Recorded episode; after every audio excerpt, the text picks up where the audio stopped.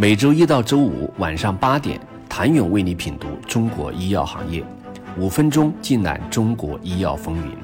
喜马拉雅的听众朋友们，你们好，我是医药经理人、出品人谭勇。康方和荣昌则充分诠释了有人稳步往前走，但别人跑得更快。以康方生物为例，五年前他还仅以一点六亿元的研发费用排位第四十七。之后的几年，康方以每年几乎翻倍的研发费用增长，爬到了第二十位，研发费用十三点二三亿元。值得关注的是，康方生物的产品销售收入也在逐步覆盖其研发费用。二零二二年，康方的双抗产品上市半年就卖了五点四六亿元，其 PD-1 派安普利单抗也售出五点五八亿元。产品总收入十一点零四亿元。此外，在二零二二年底，康方还与一家美国公司达成双抗海外授权合作，康方为此收获了五亿美元的首付款和预计最高达五十亿美元的交易总额。同样稳定爬坡的还有荣昌生物，二零一八年还以二点一六亿元的研发费用排位第四十。到了二零二二年，就以九点八二亿元排到了第二十三位。荣昌在二零二二年总收入七点七二亿元，但并未具体披露泰他西普和维迪西妥单抗的销售额。从销售量上来看，两款产品纳入医保后销量倍增，其中泰他西普较上年同期增长百分之一千七百八十。维迪西妥单抗较上年同期增长百分之一千五百一十三。如果评选五年最惨跌幅，当属基石药业。二零一八年，基石还以八点五亿研发费用排位第九，到了二零二二年，却以六点一四亿元后移至第四十七位。而且，基石药业的下滑是断崖式的，因为在二零二一年，其研发投入还有十三亿元。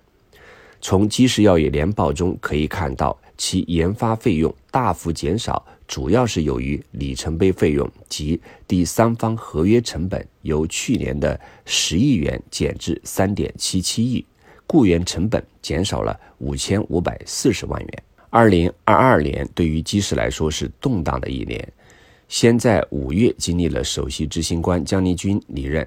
十一月，为了降低运营成本，其苏州产业化基地又暂停生产。不过，即使仅是个例，排名下滑的企业更多是由于研发费用的增速不够。汉森和科伦虽然稳步往前走，但别人跑得更快。五年前，汉森以八点八一亿位居第八，自二零一九年下降至第十位。虽然研发费用每年都有所增长，但排名一直在十到十五位之间徘徊。其实仔细来看，汉森跌出前十并不意外。其研发投入虽然已经从五年前的百分之十一提升到了百分之十八，其收入也从五年前的七十七亿提升到二零二二年的九十四亿，年平均增长仅在百分之十左右。但同行石药、复星等大型制药企业的增速更快，研发费用增长平均每年能达百分之三十到四十。科伦也是如此，五年前八点八五亿元的研发费用还能排在第七位，但到了二零二二年，仅保持稳定增长的研发费用仅能排到第十一位。稳步慢走尚且如此，更别提原地踏步，后者便是。百奥泰从第十六位跌至五十位，歌里制药直接跌出了前五十。虽然在二零一八年歌里就已排在第五十，但之后的几年里，它直接消失在前五十榜单中。原因也很明显，五年前歌里制药的研发费用一点四三亿，到了二零二二年，其研发费用仍然仅有二点六七亿。